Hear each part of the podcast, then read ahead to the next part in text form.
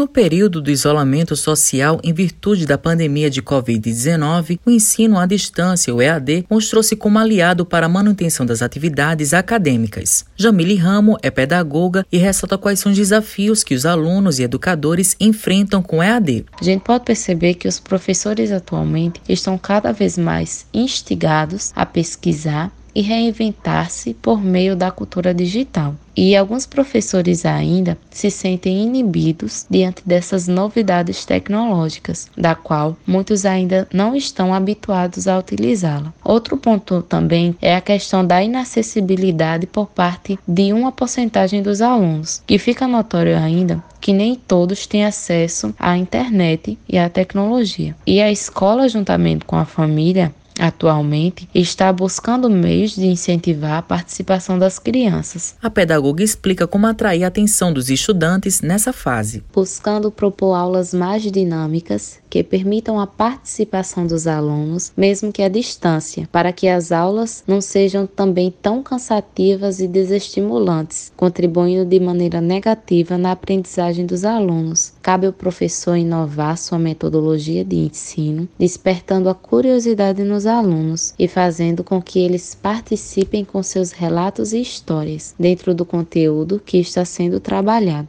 Jamile Ramo ressalta a diferença entre as aulas EAD e as aulas online. As aulas em EAD, elas são geradas visto que existe um conjunto de conceitos estabelecidos para que se aconteça esse ensino à distância, tendo também a presença de tutor para tirar as dúvidas. E outro ponto também importante, que a questão das aulas em EAD, elas são gravadas, para que os alunos tenham essa liberdade de estudar por onde e a hora que quiserem. Já as aulas remotas, que foram habituadas diante desse isolamento social, o formato dessas aulas acontecem ao vivo, como se fosse presencial, respeitando os dias e horários e o cronograma realizado desde o início do semestre, obedecendo os critérios do ensino, sendo também o mesmo professor do ensino presencial. Ítalo Gabriel Gomes é estudante de educação física e relata como está sendo essa experiência e as dificuldades em ter aulas aulas online. A experiência está sendo ótima, sabe? Mas para quem